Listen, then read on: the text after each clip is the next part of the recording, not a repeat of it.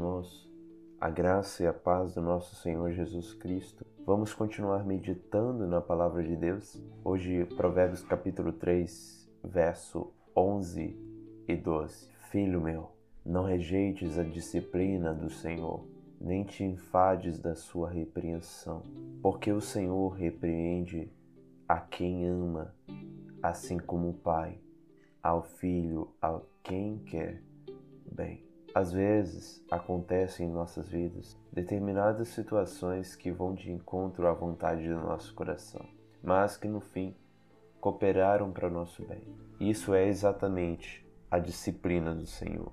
Os caminhos que o Senhor tem para nós, que aos nossos olhos parecem até maus, mas que no fim serão para o nosso bem e pelo fim principal de Sua própria glória. E esses dois versículos que nós lemos fala da aceitação à disciplina de Deus. O Senhor está disposto a disciplinar o seu povo através de conselhos, através de circunstâncias que por sua providência nos são colocadas. Podemos provar. Então, Provérbios, agora, sábio Salomão, vai tratar da atitude que devemos tomar diante dessa disciplina, dessa possível circunstância adversa à nossa vontade, dessa repreensão de Deus. Ele diz: Filho meu, um termo que reflete uma intimidade, filho meu, uma afetividade. Não rejeites a disciplina do Senhor, nem te fades da sua repreensão. Não podemos ser como Israel no Egito, que diante da providência de Deus e da disciplina do Senhor foram rebeldes foram murmuradores. Precisamos aceitar a disciplina do Senhor e não podemos nos cansar da sua repreensão.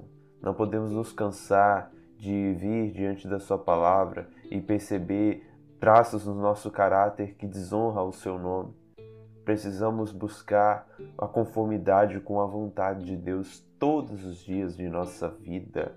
E a resposta à disciplina de Deus é a aceitação, é a diligência, em sermos repreendidos por Deus, em nosso caráter, em nossa conduta. Não apenas nas questões das, dos conselhos e das orientações bíblicas, mas até mesmo nas circunstâncias, nas adversidades, nas situações que podemos provar. Temos que descansar na providência de Deus e entender que a graça dele basta e o poder dele se aperfeiçoa na fraqueza. Temos que ser como Cristo, que passivamente se entregou a Deus como um filho obediente para a salvação das nossas almas. Então nós devemos nos entregar completamente a Deus e fazer aquela oração mais prática em que Cristo orou, se possível, passe de mim esse cálice, mas contudo faça a tua vontade. Temos que nos conformar à vontade de Deus revelado na sua disciplina, na sua repreensão.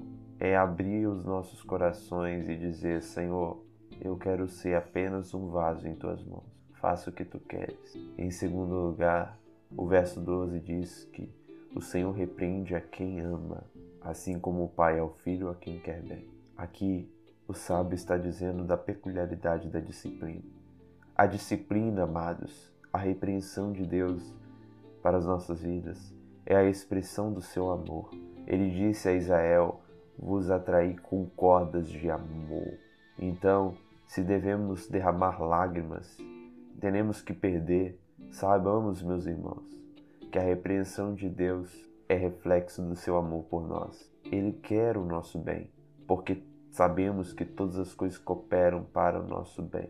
Cooperam para o bem daqueles que amam a Deus e que são chamados por seu decreto. Se você é um eleito de Deus, foi escolhido por Ele, foi salvo pela graça, convocando a sua fé em Cristo, que foi gerada por Deus, saiba que, às vezes, o Senhor te levará a caminhos de dores, a caminhos de lágrimas. Nem sempre você provará de flores e de sorrisos.